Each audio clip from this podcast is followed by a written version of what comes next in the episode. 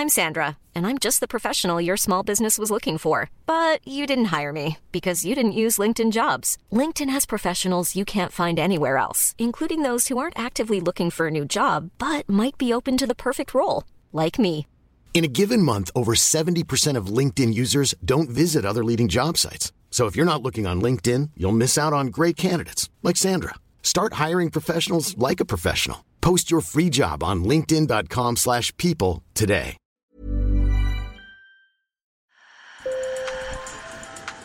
Bonjour. Hello. Hola. Marhaba.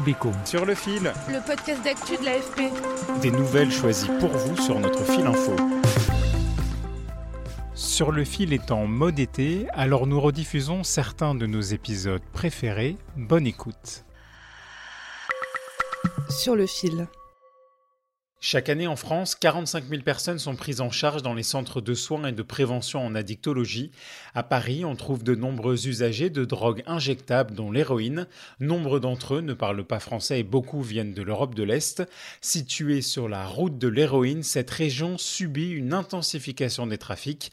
Des politiques très répressives contre les toxicomanes ont poussé à l'exil de nombreux consommateurs. En France, des associations vont à leur rencontre et tentent de les accompagner. Un reportage signé Thomas Gropalo. Tu sais, j'ai commencé, je suis petite, je suis trop trop jeune, je suis 14 ans comme j'ai première fois j'ai essayé. Une fois, après, deuxième fois, après encore, encore, et comme ça j'ai encore, j'ai commencé à faire drogue. Cet homme que vous entendez, c'est David, un prénom d'emprunt car il préfère rester anonyme. Ce quarantenaire est originaire de Géorgie et derrière son sourire bien accroché, il y a l'histoire d'une longue galère. Ancien consommateur d'héroïne, aujourd'hui il est stabilisé.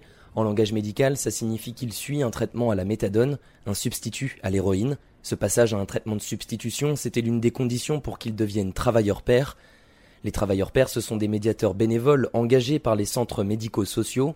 Ils partagent leur expérience personnelle de l'addiction auprès des patients toxicomanes. Entre deux mondes, ils sont un trait d'union entre usagers précaires, souvent non francophones, et les structures. C'est ce qu'explique Elisaveta Aksianchuk, psychologue. C'est des gens qui, ont, qui sont, euh, par exemple, substitués aux drogues dures depuis des années et qu'ils connaissent que c'est la thérapie aux substitutions, ce qui n'est pas toujours le cas pour les nouveaux arrivés. Et du coup, ils peuvent expliquer certaines choses de point de vue de, de patients en fait. Ils vont parler, ils vont orienter, ils vont accompagner vers les docteurs, vers les assistants sociaux.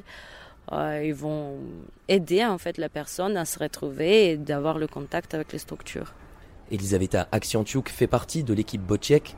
Mise en place en 2007, elle cible les consommateurs originaires d'Europe de l'Est et en situation de précarité à Paris. Composée de psychologues et d'éducateurs spécialisés, elle accueille également trois travailleurs pairs comme David.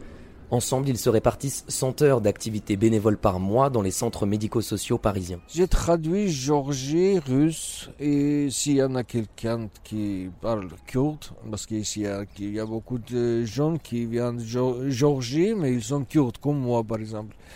J'ai traduit kurde aussi, si besoin. Mais t'es un professionnel en fait. Je sais pas. Prévention au risque, traduction, partage d'expérience. Sept personnes ont contribué au dispositif de Bocek depuis 2015 et avec ce travail d'intérêt social, David espère bien avoir posé la première brique de sa réinsertion. Et petit à petit, j'ai adapté et j'ai- j'aime bien l'équipe, ils sont très gentils. Plus euh, j'aime bien, tu sais pourquoi? Parce que il y a beaucoup de gens après, comme j'ai fini, par exemple, ils sont tous merci, merci, bravo. Je suis content que j'ai aidé quelqu'un. Pour moi, ça me fait plaisir que j'ai donné un coup de main à quelqu'un. C'est quelque chose que je vois qui les valorise énormément parce que je vois qu'ils ont fait un grand, grand progrès et qu'avec cette expérience douloureuse, assez, ils peuvent faire des, des bonnes choses. Aujourd'hui, David, bénévole pour Bocek, est nourri et logé par une autre association. Il a une occupation aussi, mais reste cependant sans papier et ne peut faire que du bénévolat. Son rêve, c'est d'obtenir enfin sa régularisation pour construire une vie normale et trouver un emploi. J'ai encore euh, projet, je vais vivre comme tout le monde. Je fais boulot, travail, trouver une copine, comme tout le monde. Je vais, je vais rester vivant comme tout le monde.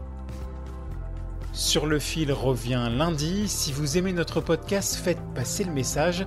Abonnez-vous sur votre plateforme préférée et laissez-nous plein d'étoiles. Passez un excellent week-end.